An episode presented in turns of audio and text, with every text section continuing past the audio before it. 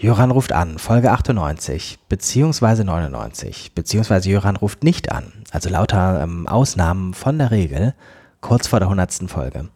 Es soll darum gehen, warum wir Folge 98 machen und keine Folge 99 und eine Folge 100 und wer in der Folge 100 zu Gast sein wird. Ich finde es wahnsinnig aufregend. Ich glaube, ich war noch nie bei einem JRA so aufgeregt wie bei Folge 100. Und ähm, außerdem möchte ich vorstellen, jetzt bei der Gelegenheit, dass wir 100 Folgen haben, was die meistgehörten Folgen waren. Dazu spreche ich mit mir selbst. Es gibt also keinen Anruf. Ich fange mal an mit der Erklärung, warum wir keine Folge 99 haben, damit tatsächlich Folge 100 die 100. Folge ist. Wir haben in der Nummerierung nämlich mit der Folge 000 angefangen. Das heißt, jetzt wäre die Folge 99 die 100. Folge. Und das geht irgendwie nicht. Das ähm, deswegen machen wir jetzt aus Folge 98 quasi eine doppelnummerierte Folge Nummer 98 und 99 zusammen in einem. Und danach kommt die Folge 100 und das ist dann tatsächlich die 100. Folge und sie heißt Folge 100. Und gleich erzähle ich, wer dann da sein wird. Dazu ähm, jetzt noch die meistgehörten Folgen. Ich habe mir jetzt gerade mal die Statistiken aufgerufen und ähm, dachte, ich gehe mal in meinen Gedanken die Top 10 durch. Habe es jetzt nicht weiter vorbereitet. Guck mal an, was ich mich überhaupt erinnere davon. Interessant ist, also ich habe jetzt nur die Downloads direkt bei uns auf der Website. Inzwischen gibt es ja auch irgendwie mit Spotify und tausend anderen Möglichkeiten, es runterzuladen oder zu hören, lauter dritte Plattform noch. Aber das, was man gut sehen kann, ist halt, was irgendwie bei uns selbst auf dem Server bei jöran.de passiert. Wenn man sich die Top 10 anguckt, dann ist interessant, Platz 1 ist tatsächlich mit einem relativ deutlichen Vorsprung Platz 1. Dahinter kommt ein enges Feld. Und es ist ähm, keine ganz neue Folge dabei, was daran liegt, dass tatsächlich relativ häufig die Folgen auch erst später abgerufen werden. So ein Jahr später oder sowas auch noch. Ähm, aber es ist auch keine ganz alte Folge dabei. Also es ist nichts dabei, was ähm, die, die, die, wie soll man sagen, die jüngste Folge, nee, die älteste Folge, so rum, ist Folge 53. Also aus den ersten 52 Folgen ist nichts unter den Top 10. Hm, keine Erklärung, ich weiß es nicht. Die Folge 53 ist dann tatsächlich gleich Platz 10. Das ist Was ist das Barcamp Grundschule? Ich erinnere mich noch sehr gut daran. Wir hatten damals eine Reihe von, ich weiß gar nicht, ungefähr 10 Bildungsbarcamps vorgestellt. Und äh, das Barcamp Grundschule ist unter diesen das, ich gucke gerade mal durch, einzige, ja, tatsächlich das einzige, was es in die Top 10 geschafft hat. Ähm, also aus der Reihe Edu Barcamps, Platz 10, Folge 53. Was ist das Barcamp Grundschule? Dann kommt auf Platz 9 ähm, 63 äh, war eine Folge mit dem Schwerpunkt JRA MAGA. Make Aufklärung Great Again war damals ähm, aus politisch aktuellem Anlass vor drei Jahren ähm, eine Schwerpunktreihe und Folge 63 hieß Wie kann man als Lehrerin die Welt verbessern? Ist offensichtlich sehr gut angekommen. Dann auf Platz 8 schon wieder eine Sonderfolge hieß damals auch ein JRA-Experiment. Nummer 82 war, warum ist die Rede von lizenzfreien Bildern eine Lüge? Das war insofern ein Experiment, dass ich tatsächlich überhaupt niemanden angerufen habe, sondern mehr oder weniger einen Text vorgelesen habe, den ich als Blogbeitrag geschrieben hatte, um mal zu gucken, ob es funktioniert. Hat offensichtlich relativ gut funktioniert. Auf jeden Fall gab es irgendwie keine schlimmen Rückmeldungen, dass ich ja niemanden angerufen habe. Und ähm, statistisch, äh, statistisch, wie gesagt, Platz 8 der Top 100. Hm könnte ich eigentlich mal wieder machen. Platz 7. Chris jetzt neben mir. Chris, kannst du mitzählen? Platz 7. Ähm, Chris ist übrigens derjenige, der immer dafür sorgt, dass das irgendwie alles, was ich mir so ausdenke und wenn ich anrufe, dann auch im Internet zu hören und zu sehen ist.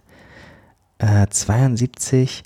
Ähm, ah, Markus Beckedahl hatte ich angerufen. Sechs Jahre nach dem Schultrojaner. Wie war das damals? Ähm, vielleicht auch die Reichweite von Markus Beckedahl, die es in die Top 7 gespült hat. Platz 6. Folge 84, also eine relativ neue Folge noch, aber es gibt noch eins, zwei, die noch neuer sind. Ähm, für welche Themen eignen sich Barcamps in der Schule? Vom Titel her muss ich ehrlich gesagt mal nachgucken, wen ich damals angerufen habe. Ähm, achso, ich habe Internet ausgeschaltet, ist natürlich nicht so schlau, ne? Äh, Chris, kannst du mal googeln, JA84, wen ich angerufen habe? Ähm, ich mache in der Zeit weiter mit Platz 5. Das war JRA 87. Das ist die neueste Folge in den Top 10. Und kurioserweise dachte ich, ehrlich gesagt, ich habe es gleich zweimal nachgeguckt, weil ich finde es nicht so attraktiv als Folge. Es war eine Werbungsfolge, äh, Werbefolge quasi für, für JRA selbst. Die Folge hieß Podcasts von Jöran Moos-Mehrholz, jetzt auch bei Spotify, vor zwölf Monaten. Warum man das gehört hat, ist mir nicht so ganz klar, weil wenn man das gehört hat, hat man es ja nicht über Spotify gefunden wahrscheinlich. Ähm, und dann war man auch vielleicht nicht so interessiert, weil man hatte ja schon die andere Quelle. I don't know. Mm, ah, okay, ja, ähm, das war JR 84. Wir haben ähm, 16 Sprachnachrichten nacheinander gekoppelt. Das war ein Workshop, den ich in Essen gemacht hatte äh, mit 100 Leuten und die haben dann irgendwie einfach Ideen gesammelt im Rahmen des Workshops, für welche Themen sie Barcamps in ihrer eigenen Schule machen wollen und haben dann eine kurze Sprachnachricht geschickt und die 16 Sprachnachrichten haben wir zusammengeschnitten in 12 Minuten und da waren dann viele ähm, gute Ideen dabei falls es jemand hört, der es damals gemacht hat, falls äh, bei den 16 Sprachnachrichten was draus geworden ist und die Leute es jetzt hören, ähm, lasst uns das gerne wissen. Schreibt uns oder schickt uns Sprachnachrichten, ähm, ob tatsächlich Barcamps in der Schule daraus entstanden sind. So, wir sind schon bei Platz 4. Ähm, eine Folge, die tatsächlich ich sehr gut in Erinnerung habe. Folge 73, alles Gute zum 20. Geburtstag für die Zentrale für Unterrichtsmedien im Internet, kurz zum ähm, war auch eine Sammlung von Nachrichten als Geburtstagswünsche für die ZUM. Das ist interessant, jetzt sind schon Platz 5 und 4 Folgen, in denen ich nicht zu hören bin. Ich sollte mir langsam Gedanken drüber machen. Mm, jetzt kommt Platz 3 und jetzt kann man vielleicht schon mal als Forscher sagen, 3, 2, 1 sind jeweils Themen, die tatsächlich ein bisschen reißerisch sind oder die im Internet gut funktionieren oder sowas. Platz 3, ähm, ähm, was ist What the Fact, das Angebot für Wahrheitssucher? Es, gibt sozusagen ein, ein, Gegenangebot zu Fake News und Co. etc. Ähm, und das war relativ, das war so eine Geschichte, wofür JRA eigentlich mal erfunden wurde.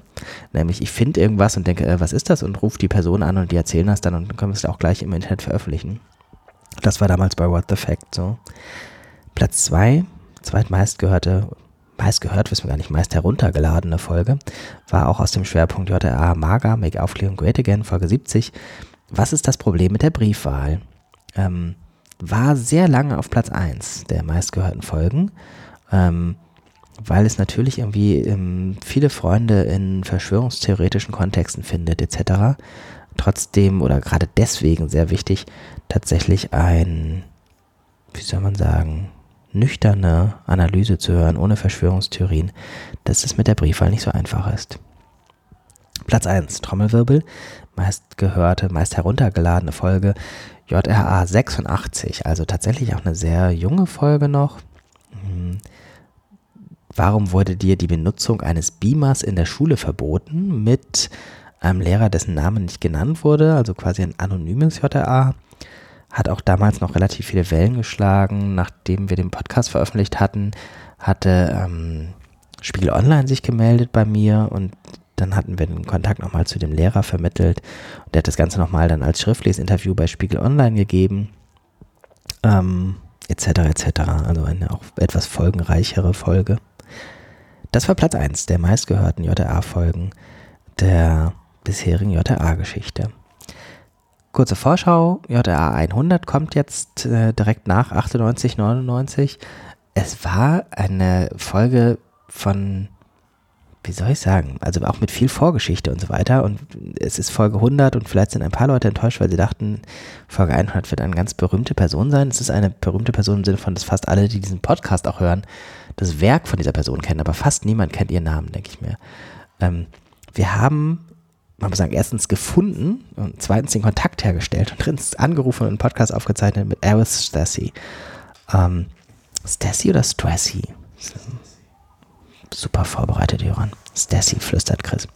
Ähm, Eris ähm, hat mitorganisiert das allererste Barcamp der Welt, damals, ich glaube 2006 in San Francisco und hat die Barcamp-Flamme gezeichnet, die heute Grundlage für so gut wie jedes Barcamp ähm, der Welt ist, äh, dass sich ein eigenes Logo sucht. Das ist in der Regel ja so eine Variation dieser Flamme.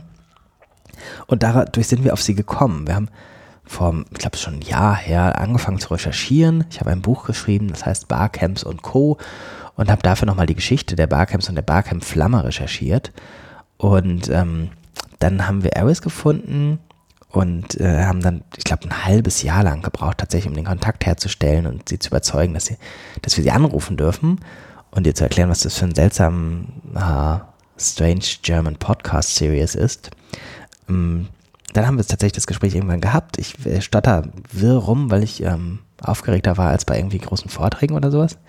Ähm, und sie hat für mich sehr, sehr faszinierende Geschichten erzählt, damals vor diesem ersten Barcamp. Es geht nicht nur um die Barcamp-Flamme, sondern überhaupt, wie das Ganze organisiert war, wie das entstanden ist. Ähm, ich musste korrigieren, was ich seit Jahren falsch erzähle, immer wenn ich irgendwie gefragt werde, was Barcamp mit Zelten zu tun hat und ich sage gar nichts. Und äh, jetzt erzählt Elvis Stassy in diesem Podcast tatsächlich, dass sie damals in San Francisco auf dem Fußweg Zelte aufgebaut hatten, aber aus einem ganz anderen Grund als gedacht. Außerdem ist die Barcamp-Flamme nicht etwa groß für die Ankündigung entstanden, ähm, sondern erst am Morgen des Barcamps selbst. Viel mehr Geschichten und die Hintergründe zu diesen Sachen gibt es in Folge JRA 100. Danach geht JRA erstmal in die Winterpause. Mm, es gibt ähm, ein paar Ideen für 2020, aber wir sind auch immer dankbar, wenn ihr irgendwelche Ideen habt, konkrete Vorschläge, gerne auch Vorschläge mit, äh, wie soll man sagen, Selbstnominierung. Irgendwie ruft doch mal an mich zum Thema, ich habe Folgendes zu sagen oder sowas. Ähm, ich kann jetzt nicht versprechen, dass wir die alle anrufen, aber ich verspreche, dass wir alle Vorschläge uns durchlesen. Man findet äh, das relativ leicht. Entweder tickt man mich über Twitter an oder schickt eine E-Mail an info.joeran.de. Soweit. Ganz, ganz herzlichen Dank an der Stelle für die ersten 100 Folgen, für alle Menschen, die es gehört haben, für alle Leute, die wir anrufen dürfen. Ähm, und an Chris, der immer hinter den Kulissen für alles hinter den Reglern gesorgt hat. Ähm, weiter geht's für die nächsten, ich weiß nicht, ob ich die nächsten 100 Folgen versprechen kann. Ihr könnt auch gerne motivierende Sachen oder kritisches Feedback schicken oder sowas. Man weiß bei Podcasts ja immer tatsächlich relativ wenig, was dann am anderen Ende des Kopfhörers so passiert. Ähm, auf bald. Tschüss.